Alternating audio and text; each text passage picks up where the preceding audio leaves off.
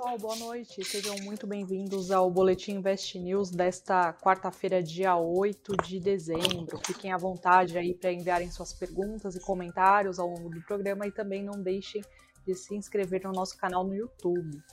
Bom, hoje temos uma novidade. É, a gente, o Thiago vai subir aí uma pesquisinha com vocês para saber qual ativo vocês querem saber é, quais ati qual ativo vocês querem ter, ter mais informações aí do ponto de vista da análise técnica com o Hugo Carone daqui a pouquinho. Então, a gente vai subir essa pesquisa aí entre os ativos da CVC, Gol, PetroRio e Exetec, qual vocês têm preferência para ter uma análise aí melhor, né? Uma análise técnica, lembrando com o Hugo Carone.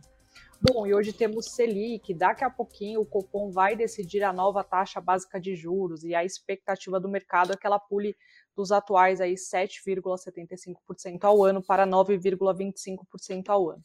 Então a gente vai falar o que, que muda agora com a na poupança, na renda fixa e também na bolsa.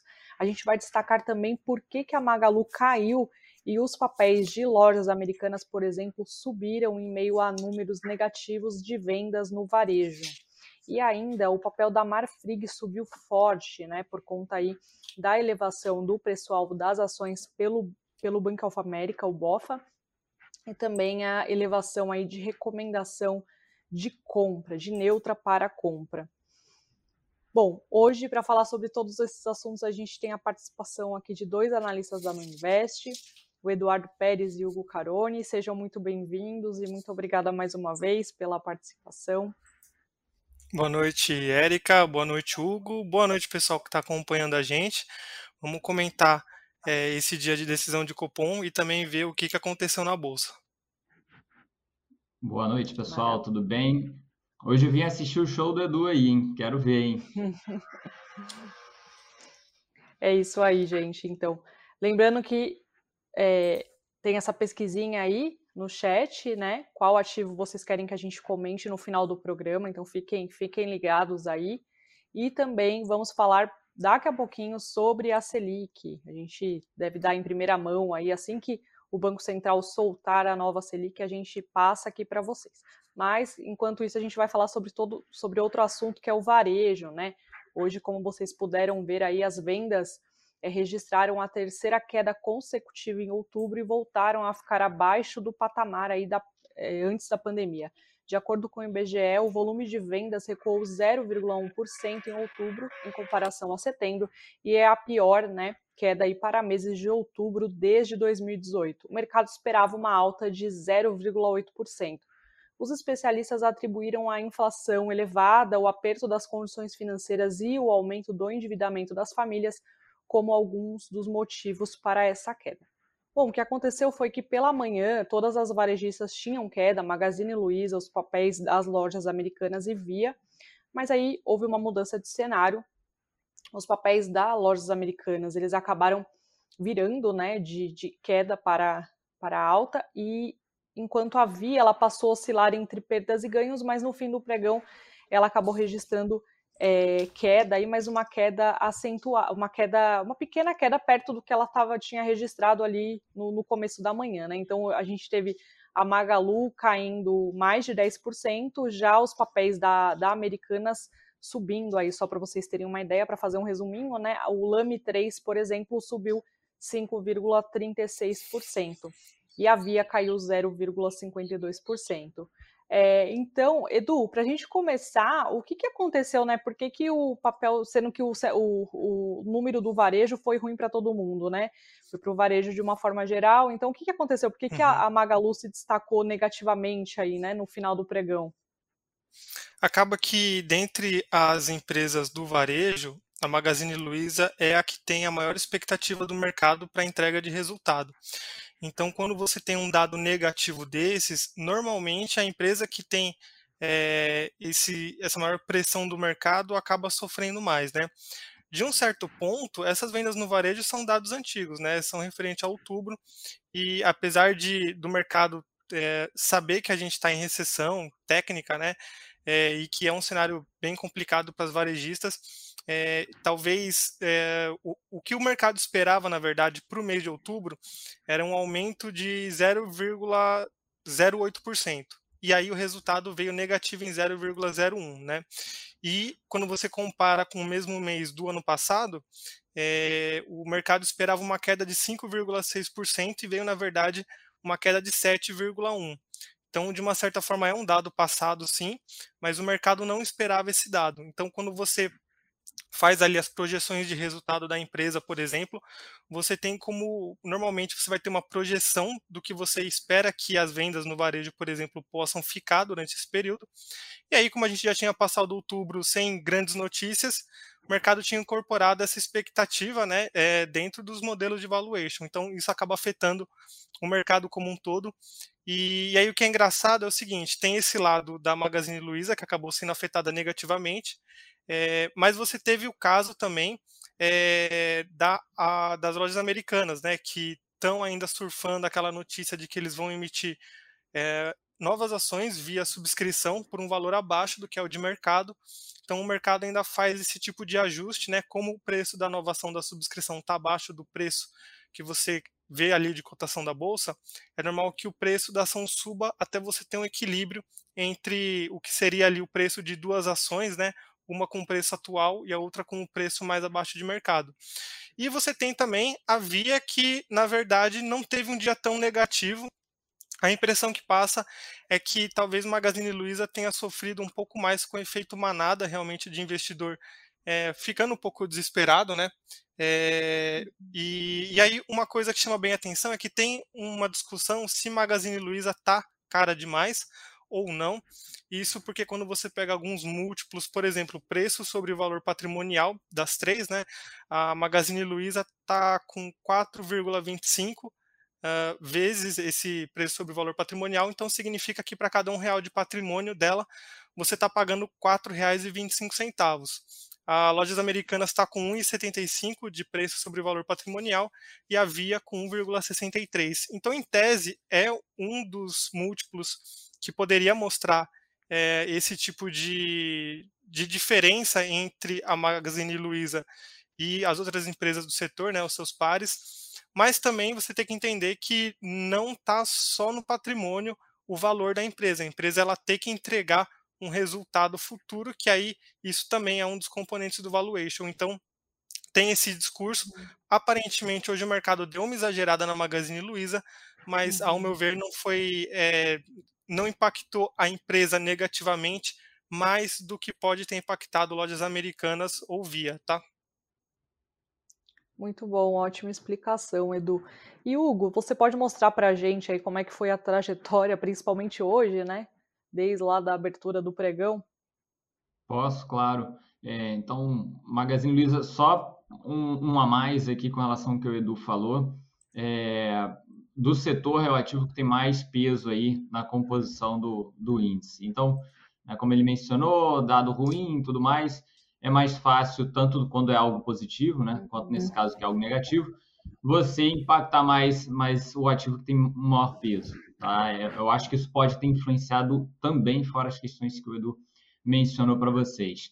E passando para o gráfico no ativo, é, no curto prazo, a gente teve um, um, certo respiro nos últimos dias, parece pouco visualmente, né, já que a gente vem de uma queda bastante expressiva, mas foi uma alta de quase 20% em 3 barra 4 pregões, na metade do pregão ali. É, é bastante coisa, né? a gente tem que considerar que quem adquiriu ali há poucos dias atrás, tendo uma valorização de 20%, é algo bastante expressivo. Então, você tem aí casando, né? O dado não veio, não veio bom. Graficamente a gente tem um ponto que é a média, né? Então foi aqui cravada uma região de resistência no pregão de ontem. E, e quem tem essa realização de curto prazo, né? Dado o comportamento dos últimos meses, né? É preferível você pelo menos realizar parte dos lucros para não ficar correndo risco. Agora eu gosto sempre de puxar o macro, né? E a gente só para chamar a atenção né? Já tem um tempo que a gente fala do viés bem negativo que tem espaço, tá? que é bem aqui embaixo. Porém, no meio do caminho, a gente tem uma região que é onde o ativo cotou na mínima do ano passado, né? no desespero do mercado com relação à questão da, da Covid. Então, nesse nível que a gente não está muito distante, pode passar um pouquinho e tudo mais. É, eu acho que vai ter muita briga. Então, o pessoal que já tem um perfil mais agressivo, né, entende um pouco mais da parte gráfica, entende mercado, essa região provavelmente esse investidor já começa a ficar de olho, mas tendo plena consciência do risco né, que envolve a negociação do ativo para o curto prazo, tá? Bacana. Eu aqui até parei aqui porque a gente acabou de saber sobre a, a Selic. A Thais acabou, a, minha editora, que é a Thais Laporta, acabou de mandar, ficou realmente em 9,25% ao ano, como o mercado estava prevendo aí, né? Essa taxa. Daqui a pouquinho a gente vai falar mais sobre esse assunto, então o pessoal segura aí um pouquinho, né? Para a gente terminar aí de falar mais algumas notícias. Hugo, obrigada, viu, pela, pela sua análise. Então, acho que tem que ter um pouco de cautela agora, né, com o papel. Não dá, pelo que, pela sua análise, não dá para é, cravar algo em relação ao que aconteceu hoje, né, porque teve uma valorização aí nos outros dias, mas acho que vale um, uma ressalva aí do, do investidor, ele ficar de olho. Perfeito, Maravilha. ficar de olho ali ficar de olho, eu vou até dar o valor aqui que eu não passei para vocês. Isso para quem tem mais experiência de mercado, tá? Quem está começando não vale o risco. É na casa dos 6,20, 6,25.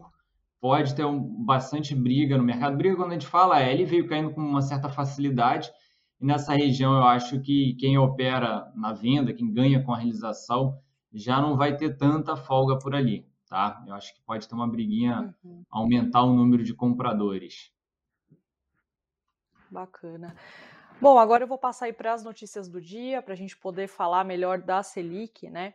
É, hoje tivemos uma notícia bem importante que a vacina produzida pela Pfizer e a BioNTech é capaz de neutralizar a variante Omicron após três, três doses né, da vacina, de acordo com um comunicado divulgado nesta quarta-feira pelas próprias empresas. Em nota, as companhias afirmaram que dados de estudos adicionais indicam que um reforço com a vacina atual aumenta os anticorpos em até 25 vezes. De acordo com os dados preliminares, uma terceira dose fornece um nível semelhante de anticorpos contra a Omicron, ou seja, o mesmo cenário ali observado após duas doses contra o vírus original e outras variantes que surgiram antes da nova cepa. A Pfizer e a BioNTech afirmaram ainda que, que testaram outras vacinas específicas de variantes produziram títulos de neutralização muito fortes e um perfil de segurança tolerável.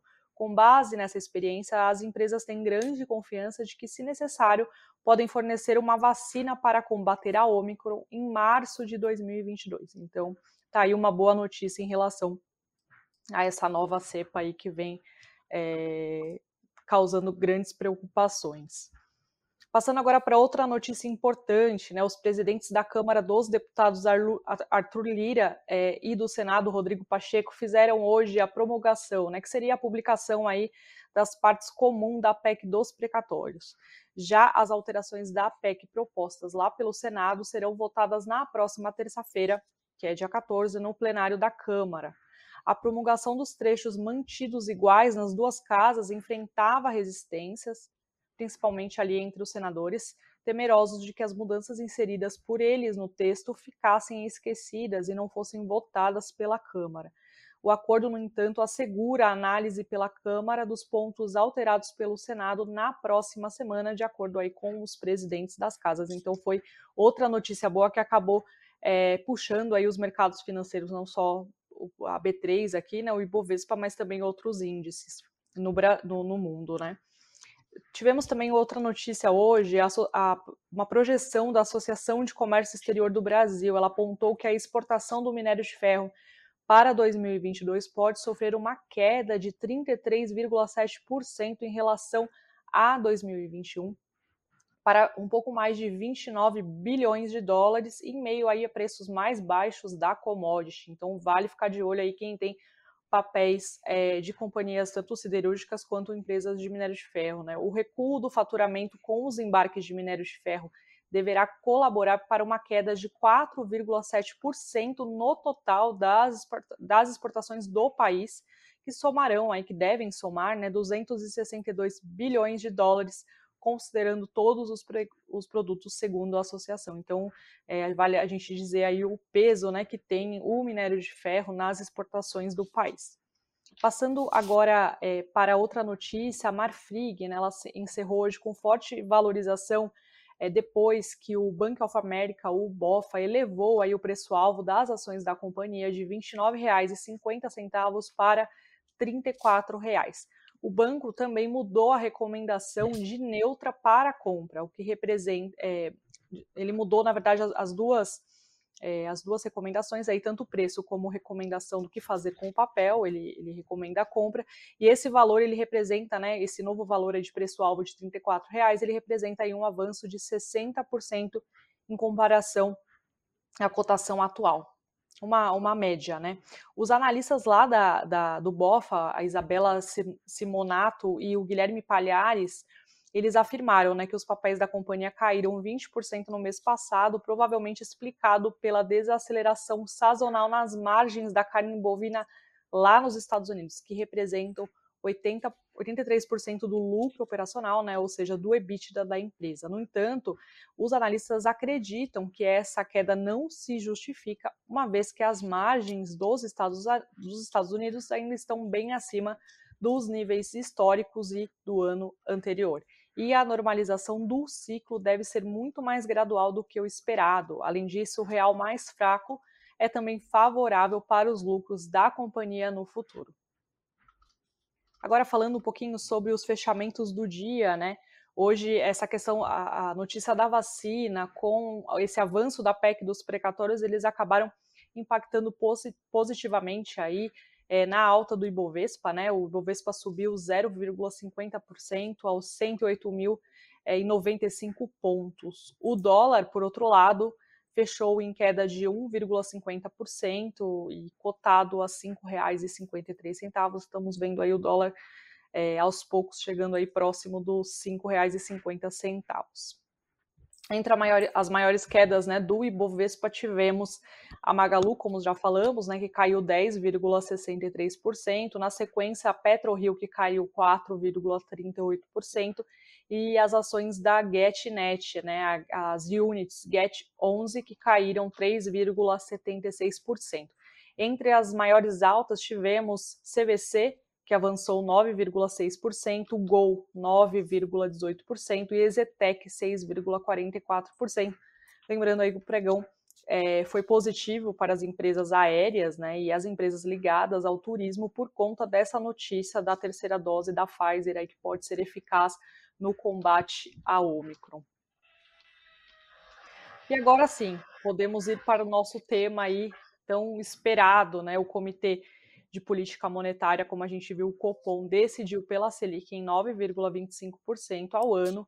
E aí, o que a gente tem agora é uma regra é, é, diferente para a poupança, né? Porque desde 2012 o retorno da poupança ele passou a depender do patamar da Selic, como forma aí de não é, de não fazer com que os investidores também fujam do, dos, investi dos investimentos de renda variável foquem só no renda fixa ali em, na procura de, de, rentabilidade, né? Então a regra é a seguinte: quando a taxa de juros ela está menor ou igual a 8,5% ao ano, que é como estava antes, né? A poupança rende 70% da Selic mais a taxa referencial. E aí, quando a Selic está maior que 8,5% ao ano, a caderneta passa a ter um retorno fixo de 0,5% né, ao mês, mais a, a, taxa referencial, que está mais ou menos aí em 6,17% ao ano.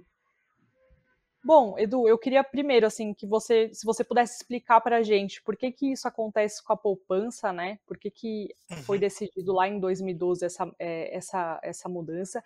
Também como é que fica principalmente a questão da bolsa. O Murilo até mencionou, né? Ele falou ontem, ah, cuidado para tipo não achar que eu vou tirar meu dinheiro todo da bolsa e vou colocar na renda fixa, né? Que a gente tem que pensar em uhum. longo prazo, que assim como a taxa está alta hoje, ela pode, ela a tendência é que com o tempo controlando a inflação ela caia. Então eu queria que você desse para a gente aí um resumo dos principais pontos aí que você considera importante com essa mudança na Selic. Uhum. O governo ele colocou a poupança como uma opção para você realmente, não como investimento, mas para você é, ter um estímulo maior para guardar dinheiro, você tem essa isenção do imposto de renda. Então, aí já tem um diferencial que poucas vezes é mencionado. É, quando você tem, por exemplo, a Selic, igual você falou, acima de 8,5% ao ano, que é o que a gente tem agora com a Selic 9,25, ela passa a render 0,5% ao ano, é, perdão, 0,5% ao mês, ou então 6,17% ao ano. Se a gente fosse comparar com outros produtos de renda fixa, como um CDB, por exemplo, se você deixar ali é, um valor aplicado, entre aspas, na poupança durante um mês, que é só o tempo para você fazer aquele aniversário do depósito, né? Você teria uma rentabilidade equivalente a um CDB de 129% do CDI. Então, se por um lado o governo quis estimular a poupança é, fazendo essa isenção do imposto de renda, por outro lado, você, se tivesse essa regra, por exemplo, é, em momentos de Selic muito baixa, é, se você ganhasse a Selic em 2% e a poupança te pagasse 6,17% ao ano, ninguém ia investir em tesouro direto, ninguém ia querer investir em renda fixa para passar um risco maior. Então, é, por um lado, quando a Selic está muito baixa, você tem uma regra que não permite você ter uma rentabilidade boa. E quando a Selic começa a subir, que começa a ficar interessante o rendimento na poupança, você tem essa outra regra que é justamente para você continuar é, não sendo beneficiado com a alta da Selic. Então, nesse momento atual, você tem esse problema é, da rentabilidade ficar travada em meio por cento ao mês. É, o que, que acontece? O resultado vem em linha com o que o mercado estava esperando, uma alta de um ponto e meio percentual. É, pelo que a Thaís até mandou para a gente aqui, o tom do Copom é, é de que talvez continue essa alta. E pelo que o mercado acaba precificando, talvez ano que vem a gente tenha a Selic ali perto de 11, 12% mais ou menos, e no final do ano comece um ciclo de queda até um patamar de juro neutro, né? Então, teoricamente, próximo ali de 6% ao ano seria uma taxa é, considerada por muitos economistas como essa taxa de juro real, onde você nem freia muito a economia, mas também é, não acaba gerando inflação. Isso se tudo der certo, né? O problema é que a gente tem um fator ali que é bem imprevisível, que é o fator das eleições. E dependendo do rumo do, da equipe econômica que for assumir, você tem toda essa questão de mudança de condução, é, apesar do Bacen ele ter o presidente do Bacen ele ter mandatos é, mandatos de quatro anos ali na presidência que não coincidem com é, os mesmos quatro anos do presidente da República, pelo menos a cada dois anos, com um novo presidente, você vai ter um novo presidente do, do Bacen comandando ali, ou pelo menos fazendo parte do Copom. Então, esse componente de política ainda está muito presente na nossa vida aqui, quando a gente pensa em como que a Selic vai se comportar, é, mas no geral, a renda fixa, o pós-fixado fica mais atrativo é, e títulos indexados a inflação de curto prazo ali 2022, 2023 ainda estão apresentando taxas bem interessantes, tá? Bacana, Edu. É, na verdade, eu queria fazer uma correção aqui. Acabaram de me dizer que eu te chamei de Murilo várias vezes, desculpe. A apresentadora tá doida. Quando for assim, vocês podem me corrigir, por favor. Eu sou muito louca com nomes, me desculpe. Não pode errar a Selic. Hoje é dia que pode errar é, o nome, você não Selic pode errar a Selic. é o principal, né? Os nomes, não, os nomes eu posso errar, a Selic não.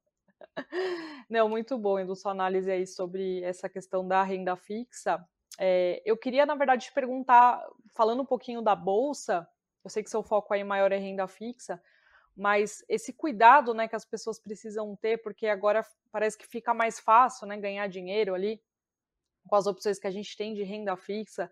Mas assim, é importante a gente continuar com esse pensamento que também é, é, é, é, é bom ter uma parte da nossa carteira ali, né, para esses ativos de renda variável.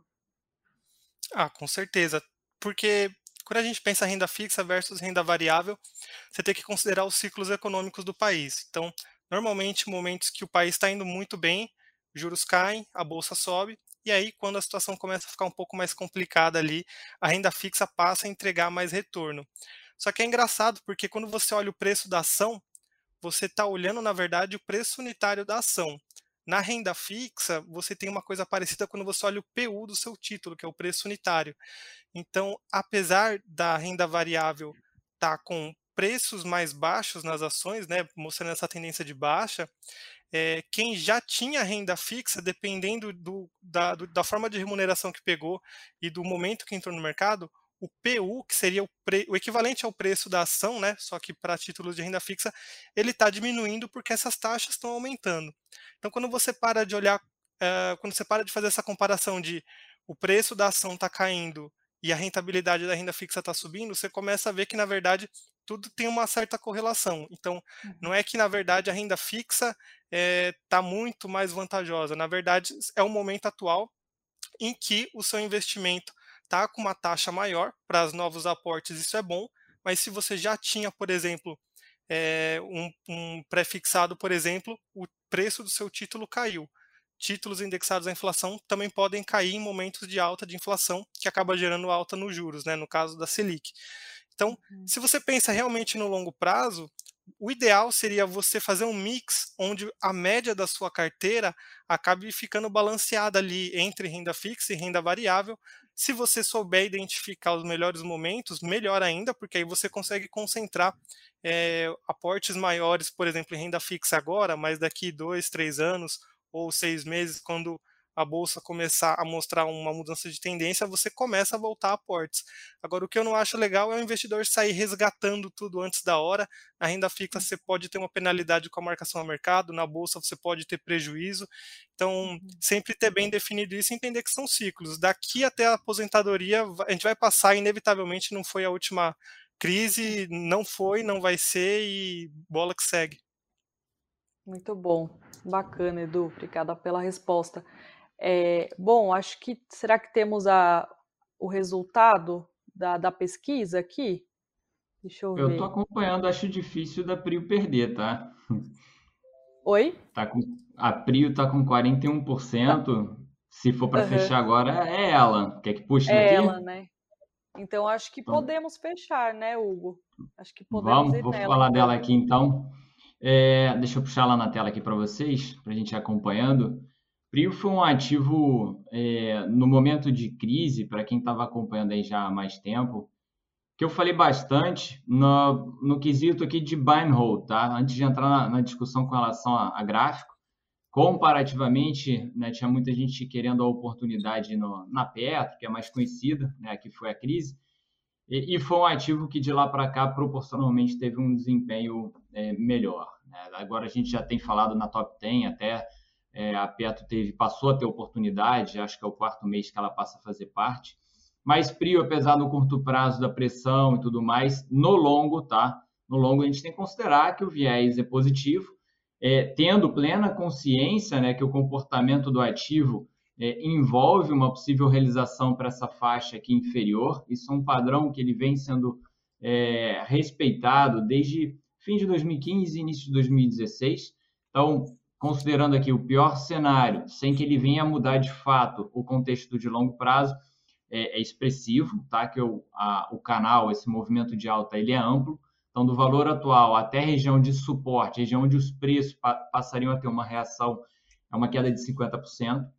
Mas antes que gere um, né, um desespero, é, ele ainda está numa região aqui, já olhando um pouquinho mais de perto, que é um suporte. Espero que os preços continuem trabalhando acima essa faixa de, pode considerar os 20 reais, né, mas um pouquinho abaixo, R$19,90. Região essa que ele já vem respeitando já há um bom tempo. Quem quiser olhar mais para o curtinho, também desde a recuperação da crise, que a gente percebe aqui atrás, nessa linha azul aqui, para quem não sabe, tá? é a média de 200 períodos, no caso a gente está no diário, então são 200 dias para trás de média, e desde a recuperação a gente tem trabalhado acima dela. Eventualmente, testa né, e reage logo em seguida, testa, reage logo em seguida. Para ter aí ainda uma força compradora, é bom reagir a partir daqui. Tá? Se insistir abaixo, aquele viés de longo prazo que eu comentei, que é um pouco longe de fato, é, mas ele passa a ser possível. A gente não pode descartar no, no macro do ativo né, uma correção é, vamos botar aqui lá na casa de uns 10 reais. Espero que não, espero que continue acima desses 20, 19,90. Tomara, né, Hugo?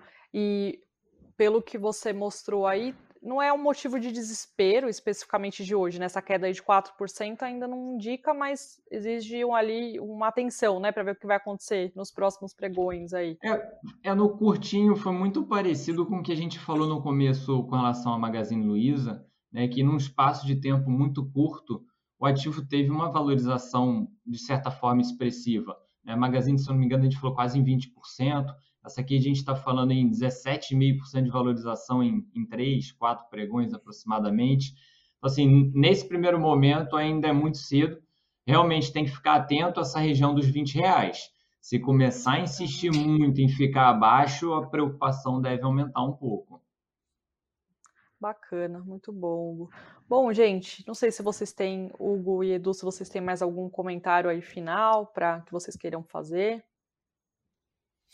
É, a gente viu uma pergunta bem interessante do Arthur, perguntando como que a Nuconta, ou pelo menos como que a, os bancos digitais vão ficar em relação a essa remuneração que vai acompanhar o CDI, que acompanha a taxa Selic, né?